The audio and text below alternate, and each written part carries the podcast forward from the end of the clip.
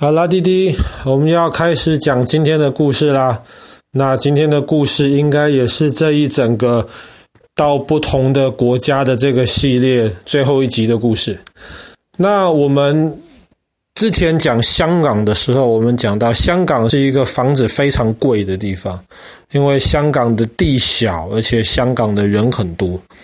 那当然，这个问题其实不只是只有香港有。基本上，全世界的每一个大城市都有这个问题。那台北当然也是一个房子非常贵的一个地方。那么房子很贵，地很少，那么其中的一个解决方法就是要盖高楼大厦。可是这个楼越盖越高，那盖高楼大厦背后其实会带来一些很复杂的一些对环境的影响。那么其中一个带来最直接的一个影响，就是基本上空气污染就越来越严重。那有没有什么一个好办法可以解决这样子的问题呢？那我们今天故事要讲的，可以说就是全台湾，嗯，最有特色的，也应该是最贵的一个高楼大厦吧，叫做陶朱隐园。陶朱隐园在台北。基本上离台北一零一的位置其实并不太远，那个放在台北可以说是地点非常非常好的一个地方。那么当时要在设计陶朱影园的时候呢，建筑师就在想有没有什么办法可以把森林重新建在市中心的地方。那怎么可能呢？市中心的地就这么点多，你怎么可能弄个森林出来？再加上桃竹影园这块地是要盖房子，盖房子是要卖钱的。你如果弄了个森林的话，你买这个地花那么多钱，钱赚不回来怎么办？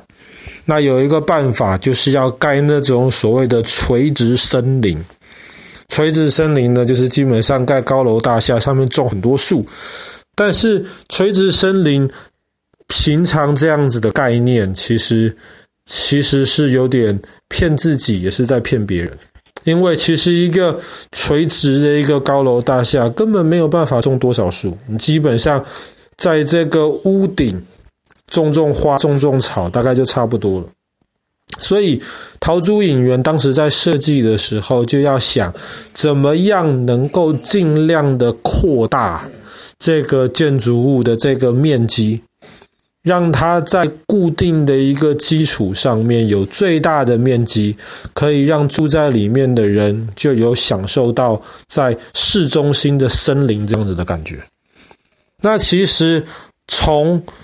大自然当中学习解决这个问题，有一个很简单的一个办法，就是用螺旋状的结构。那我们每个人身上都有螺旋状的结构，就是我们的 DNA。那么 DNA 你就可以想是一个梯子，一个梯子旁边有两个把手，那么中间有一阶一阶的，但是这个梯子又是沿着一个中轴线稍微做一点扭曲，这种就所谓的这种螺旋结构。那么用这个结构的话呢，就会带来一个视觉上的一个现象，就是一层跟上面跟下面的一层不是直接盖在一起的，所以你每一层。你楼上楼下的邻居呢，基本上因为这个螺旋点变，所以你每一层的这个阳台就可以做的比平常垂直的那种房子要大的很多。这个多出来的这个阳台的部分呢，让你站在阳台头往上看，你就会看到天空，你就看不到楼上邻居的阳台。同样的，你往下看。你还是可以看得到下面的这样子美丽的一个景象，所以呢，如果这样子螺旋状结构，然后阳台的面积能够来种些树，就可以造成了市中心一栋房子又可以住人，那么又可以充满绿意，好像是市中心森林这样子的概念。那么这个解决方法说起来很简单，但是做起来其实非常非常困难。为什么呢？因为当当这个房子的结构是在旋转的时候呢，这个房子就会变得很容易不稳固。更不用说我们昨天讲到泰鲁阁的时候讲到了，台湾其实是在一个很容易有地震的一个地方。所以当时在设计陶朱隐园的这个方案出来了之后呢，就有很多的工程师就要想尽办法解决这个螺旋状的结构的问题。那么，当然螺旋状的结构都需要有一个中轴，因为它是顺着这个中轴的方向在结构，所以这个中轴要做得非常非常坚固。那么光是中轴坚固还是不行的。它这两边就像是梯子的两边，那么需要有那个把手，那个把手也要做得非常非常的坚固。而且陶朱影园毕竟盖出来是豪宅，是基本上全台湾最贵的房子，那么你这个每一层。的房子里面，如果都是支柱的话，看起来很难看。这个视觉的效果也会觉得这个空间好像变小了，所以它就等于说要把房子的整个重量分散在中轴跟外面的那两个像是梯子两边的那个钢柱这个样子。这样子的话呢，这个工程的难度其实就很大，而且对材料的要求很高，那当然也就很贵。所以当时这个设计团队跟建造团队花了很多的功夫。那么光让这个房子本身够坚固，那还不行，因为还要有办法能够抵挡这个可能地震会带来的影响。所以陶朱隐园基本上它地底下的结构也很有趣，这个房子的地基很深。但它又不是完全整栋房子粘在这个地基上面，它房子跟地基中间有一层这种防震的这个垫子，房子其实是盖在这个垫子上面。那么当真的如果有地震的话，地在开始摇晃，可是这个防震的垫子呢，它会带着房子一起摇晃，而不是只有下面地在摇。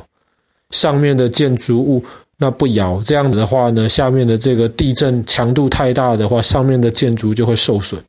那么这个防震垫可以有效的吸收地震带来的那个影响，所以就让整个房子号称是跟核能电厂同等级的这个的这个建筑的这个强度。那么这个房子也号称盖好之后可以存在一千年。那这个不知道是不是真的，那爸爸大概也没有机会看到。但是呢，这个房子确实至少从我们目前的这个科学的角度而言，盖得非常非常好。那不只是这个房子本身硬体方面盖得好而已，不是结构方面盖得好而已。这个房子还有很多其他有趣的地方，比方说，这房子有电梯。它有很多电梯，其中还有一个电梯是一个特别大的一个电梯，它可以，比方说，你可以把你的车子直接开进电梯里面去，然后电梯就把你跟你的车子载到楼上你的那一层，甚至说如果有紧急情况，救护车也可以直接开进电梯里面去，能够把这个里面的这个住户带到医院里面去。那么更紧急的情况呢？房子的屋顶上面其实还可以停直升机。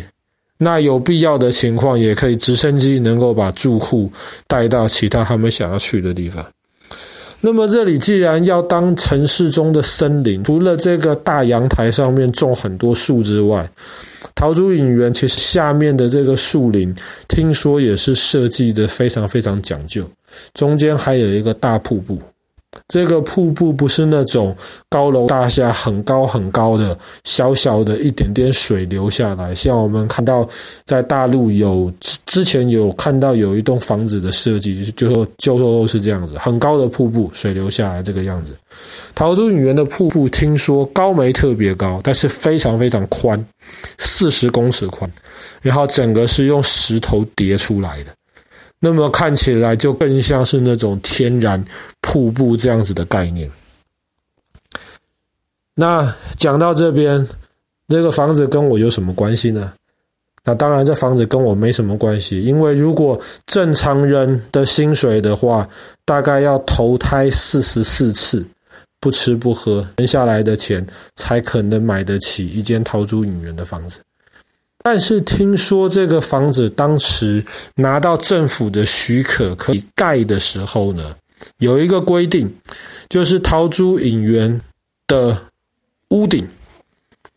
那么有一个像观景台这样子的一个设计，到时候呢，你每年有固定的时间要开放，让一般的老百姓也可以上去看一看。那如果到时候真的照着规定这样子做的话呢，像爸爸这样子的老百姓也有机会能够到上面去看看，从豪宅的屋顶看出去的这个景象是什么样子。但是很有趣的，陶朱影园已经盖好了几年了，听说里面还没有人搬进去，而且听说里面好像只卖掉了一间。那不知道是因为还没有完全里面准备好呢，还是因为它太贵了，然后卖的人又不希望打折。让他便宜的卖出去，这个爸爸就不知道了。反正这个跟爸爸也没什么关系。但是呢，爸爸在多认识了一点这个房子的设计跟建造之后，爸爸就不得不说一句：那贵的东西唯一的缺点就是贵啊。好啦，那么我们今天的故事就讲到这边。在台北这个，即便是放眼在国际上面也是非常吸引人家目光的这个建筑物。桃竹影园。